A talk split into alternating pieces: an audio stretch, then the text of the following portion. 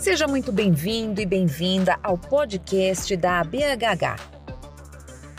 As novidades da hematologia, hemoterapia e terapia celular você ouve a seguir no novo episódio do Hemoplay Podcast. Olá, ouvintes do Hemoplay. Eu sou a doutora Carla Dinardo e é com muito prazer que hoje a gente vai inaugurar o Batom na Imunematologia, um primeiro episódio falando do futuro da imunematologia. Eu sou responsável pela divisão de imunematologia da Fundação ProSangue, Hemocentro de São Paulo, e eu tenho o maior prazer de bater um papo com a minha amiga e também minha professora, a doutora uhum. Lilian Castilho, que também é doutora e pós-doutora em imunematologia e atualmente ela é professora da Unicamp de pós-graduação e também consultora do Albert Einstein.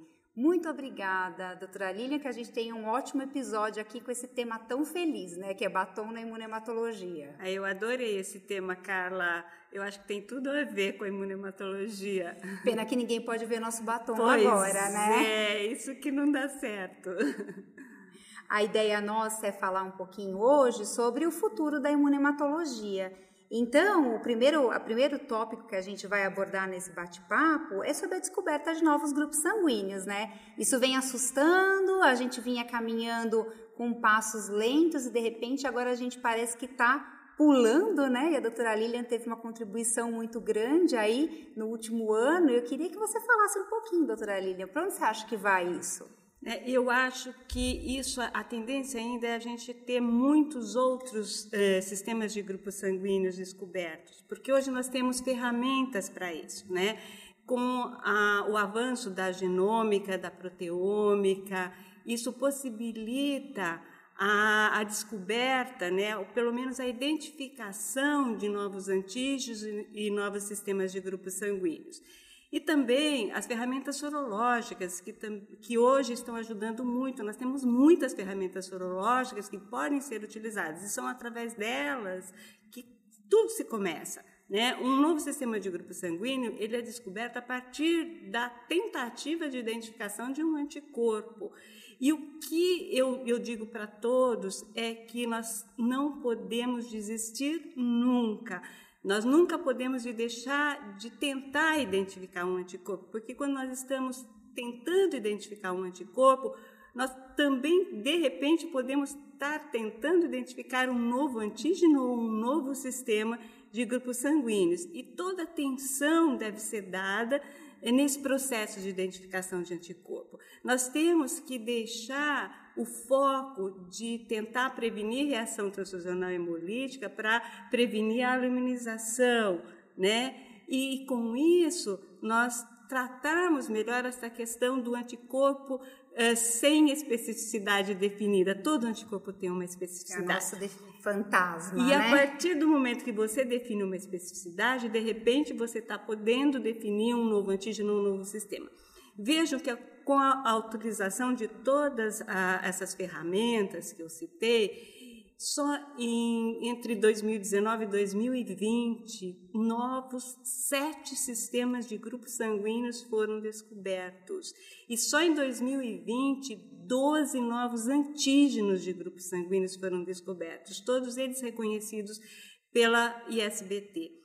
Não é fácil chegar ao reconhecimento da ISBT. Existem vários critérios que precisam ser cumpridos para que se possa reconhecer um sistema ou antígeno. Um sistema de grupos sanguíneos, às vezes, demora anos para ser descoberto. Teve sistema que demorou mais de 10 anos. Nós tivemos uma experiência muito interessante aqui no Brasil, né, que foi um trabalho que se iniciou na Colsan, com o grupo da Colsan, eu ajudei e nós fizemos uma colaboração com o um grupo francês que também é, estava já num processo de descobrir alguns novos sistemas e que foi fascinante, porque você vê do início sorológico, de todos os estudos genômicos, proteômicos, até chegar na identidade daquele antígeno, daquela proteína e daquele anticorpo.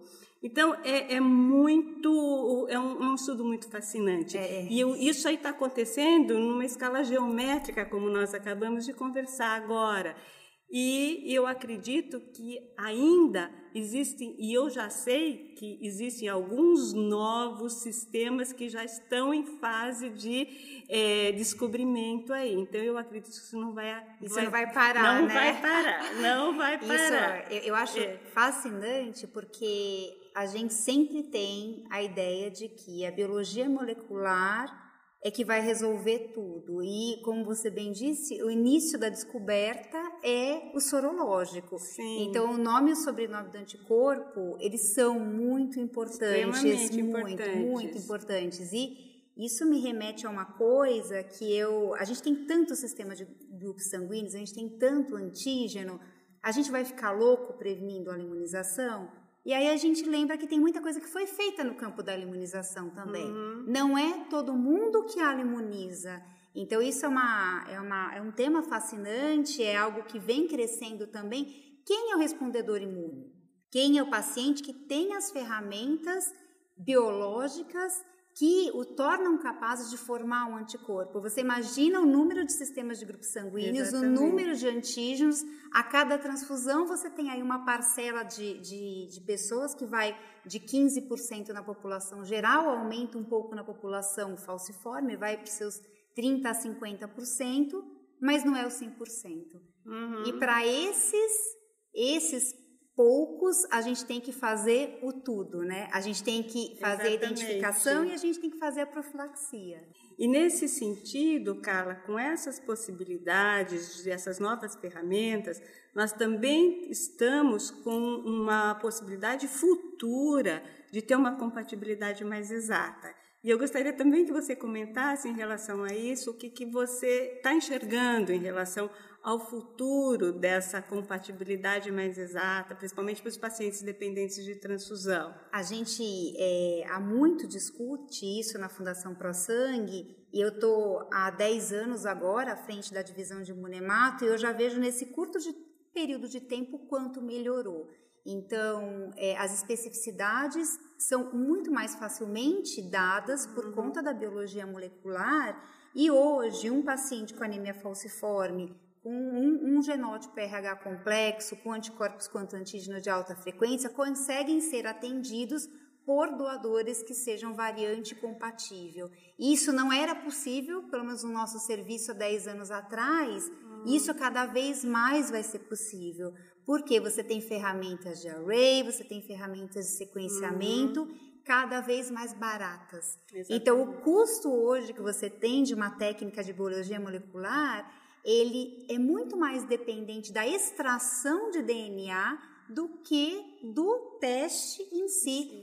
E aí o que a gente vai ter é, ser, eu imagino que programas de bioinformática fazendo essa, essa, essa conversão né, do resultado em fenótipo deduzido e a gente vai conseguir ter bolsas cada vez mais compatíveis para quem precisar delas, para quem tem a possibilidade de desenvolver anticorpos, anticorpos que limitem a vida transfusional do uhum. paciente. Exatamente. E, e a, a, tendência, Carla, é, com, é principalmente com essas técnicas de NGS, de análise do genoma completo, do exoma ou de painéis de genes específicos, é que você tem um banco de dados eletrônicos de grupos sanguíneos, com as variações genéticas de diferentes populações. Isso vai possibilitar o, o desenvolvimento de diferentes plataformas que podem ser usadas como em genotipagem em larga escala, tanto para paciente como para doador, e você poder ter uma compatibilidade mais precisa né, entre doador e receptor, até através de um crossmatching eletrônico falando que nós estamos na era da medicina de Sim. precisão, nós precisamos ter um banco de, de, de grupo sanguíneo de precisão também. Então, assim, o que eu enxergo no futuro, que isso não está tão distante de ocorrer, porque a gente vê que o desenvolvimento, né, hoje mesmo na, na sessão da ISBT, foi mostrada uma plataforma universal que abrange grupo sanguíneo, HLA, HNA e HPA, para ser utilizada tanto em doador como em receptor.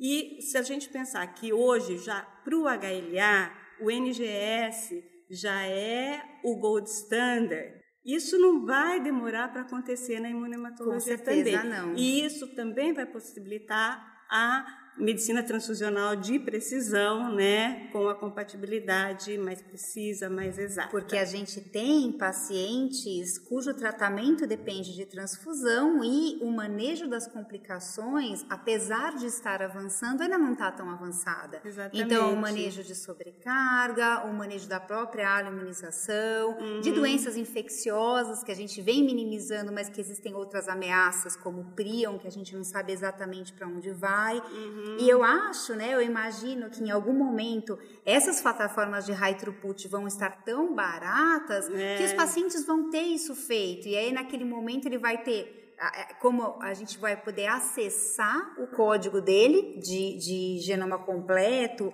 ou de array e a gente vai poder compatibilizar com nossos doadores e aí sim, o grupo de doador não é qualquer doador. A gente, obviamente, é vai lógico. selecionar o doador que vai para isso. É o doador de repetição, uhum. é o uhum. doador que tem a caracterização racial que também vai poder ser feita é. do, do ponto de vista genético. Exatamente.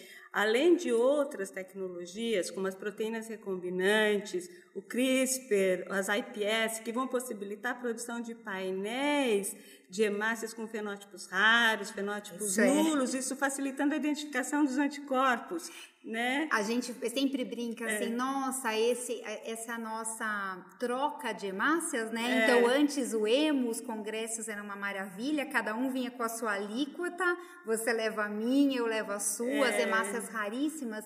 E hoje com a IPS, por exemplo, você é. tem a possibilidade para os fenótipos nu de é. produzir como reagente células Exatamente. De, e até comercializar isso é, de, de, uma forma mais disseminada, como as proteínas recombinantes. Uhum. E assim, a gente tem que tomar cuidado, porque a nossa vida também vai complicar sorologicamente, porque uhum. as medicações oncológicas estão cada vez mais, os ah, monoclonais, atingindo os antígenos eritrocitários. Com certeza. Cada droga é um flash, cada é. droga é um flash, e a gente tem que se virar para tirar a interferência tem que saber disso. Como tirar a interferência, é verdade.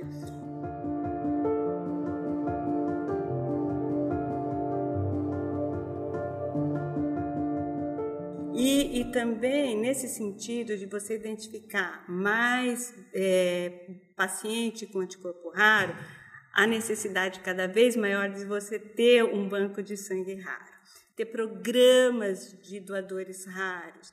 E e a gente já está vendo, né, nesses últimos anos, que está ocorrendo uma, um aumento na demanda de solicitação de sangue raro. Por quê? Porque o pessoal está identificando, identificando mais. muito mais. Então, está identificando muito mais. A semana passada, eu participei de uma sessão da ABB que foi colocado isso pelo pessoal da American Red Cross. Eles estão com um, o programa doador raro da American Red Cross, é bastante famoso nos Estados Unidos, e eles estão com uma crescente demanda de solicitação.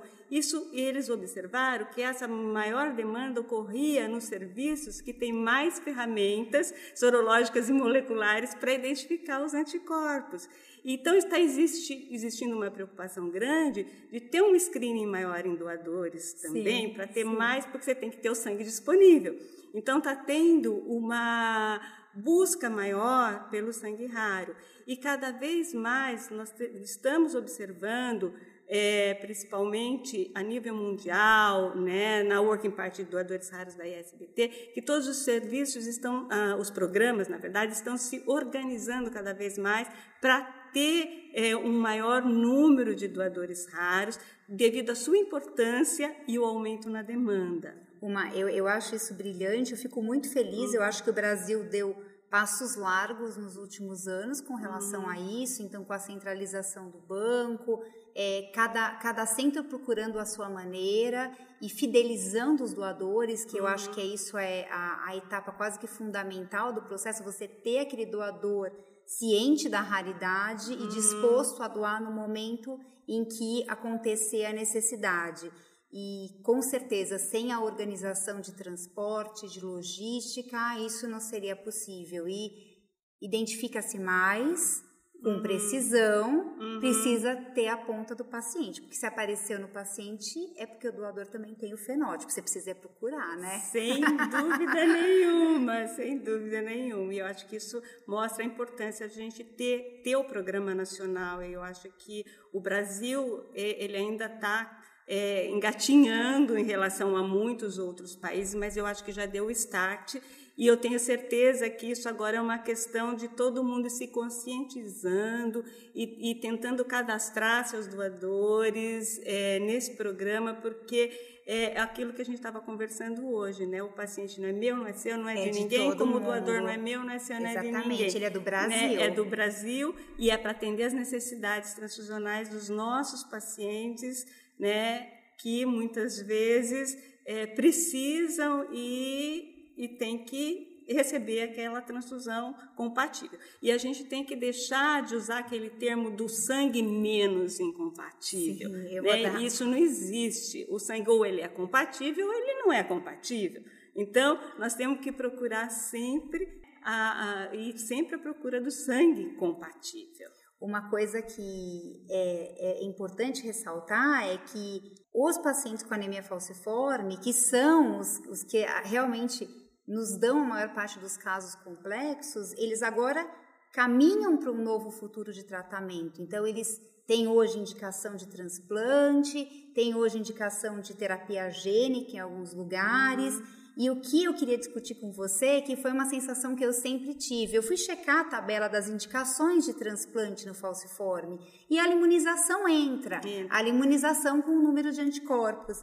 E eu sempre fiquei pensando, a partir do momento que eu tive uma paciente que tinha um genótipo RH complexo, fez anticorpos contra antígenos de alta frequência. Naquele momento, ela só podia ser transfundida com um, bolsas que eram RH nu e a gente tinha uma escassez de doadores, nenhuma tinha o fenótipo que ela precisava.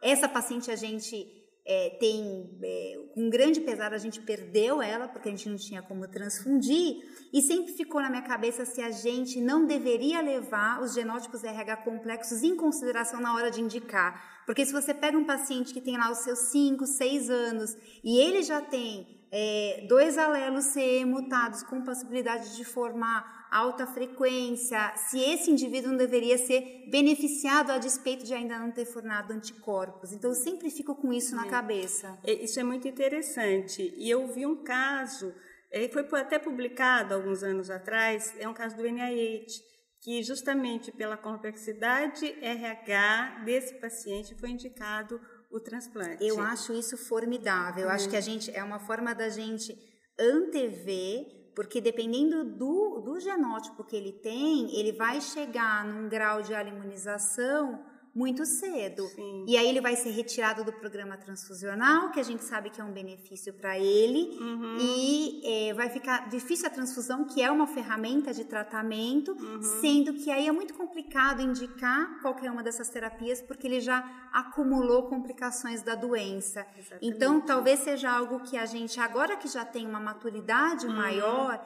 possa começar a indicar que seja feito nos pacientes que têm os outros critérios, que não da imunização, uhum. mas que uhum. têm o, o perfil favorável para o transplante, que também seja feita a investigação para ver se eles não podem ser incluídos. Sem dúvida. Eu acho que esse é, é, é, sem dúvida é uma indicação muito precisa, vamos dizer, da, do transplante porque é, eu fico muitas vezes morrendo de pena de ver aqueles pacientes naquela espera do sangue é. compatível é. para transfundir, alegria quando o sangue chega e corre tudo bem, né? Então, e eu assim, acho que é, é exatamente isso que você falou. Eles esperam, cada, é. cada anticorpo formado é mais demora para identificação, uhum.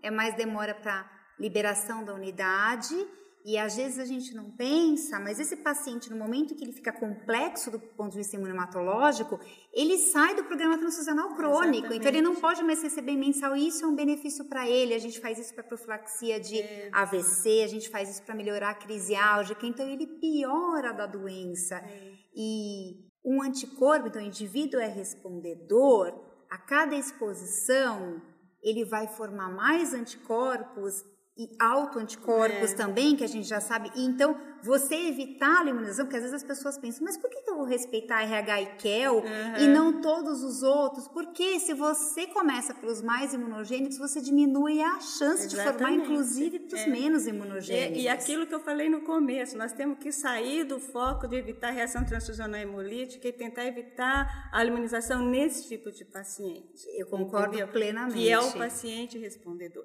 E mesmo que a gente consiga ter essa compatibilidade mais precisa aí no futuro próximo, dependendo da demanda transfusional do paciente, a gente também não vai conseguir atender 100%, porque depende de você ter doador disponível. Sim. E não só o doador genotipado, mas o doador sangue, né, na sua geladeira. Para quem não está para quem é. ainda, por exemplo, se a gente teve um paciente que tinha um fenótipo raro, ele era é, tinha múltiplos anticorpos, tinham dois doadores para ele. Uhum. E ele é um menino que andava com 18 anos de cadeira de rodas, porque a gente não conseguia fazer o preparo para ele para a cirurgia, porque você tem que preparar esse paciente, então fazendo uma transfusão de troca para cair hemoglobina S, contar com sangramento em sala. Então ele precisava ali de pelo menos umas cinco ou seis bolsas para a gente fazer o procedimento tranquilamente, o preparo e intraoperatório.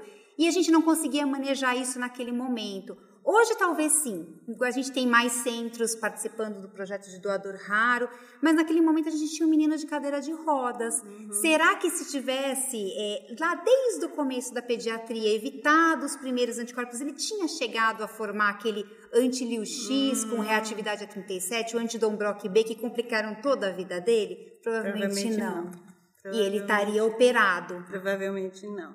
É verdade. Esse é, é, é, é, o enfoque na prevenção da imunização. E aí a gente tem que citar um trabalho fantástico que está sendo feito pelo grupo francês, é, principalmente de identificação de, de preditores de imunização. Então a gente tem é, alguns trabalhos sendo feitos nos Estados Unidos, com cortes bem estruturadas, para você chegar na reproducibilidade de marcadores que possam uhum. fazer uma calculadora de imunização, porque aí dentro de uma população de alto risco a gente conseguiria guardar toda a nossa munição para quem é realmente verdade. é perigoso. Você poder selecionar e aí você consegue realmente fazer um programa de prevenção de imunização muito mais custo efetivo, né? Eu acho que isso é, é bem interessante. É uma, uma coisa que é, também está é, sendo realizada no momento é, eu vou falar como parte da, da, da Working Party de Imunogenética da ISBT, é tentando se organizar todas aquelas tabelas de alelos de grupos sanguíneos que estavam em PDF. Agora elas já estão no site em formato de Excel, em forma de Excel, com todas as referências, com todas as suas referências de sequências e algumas informações a mais do que, do que tinham com a preocupação até dessa questão das novas descobertas, porque o que acontece? Você acha que você achou, você identificou um alelo novo e de repente não é, porque você não encontrou nos bancos de dados Sim. que estão publicados. Às vezes foi publicado num abstract.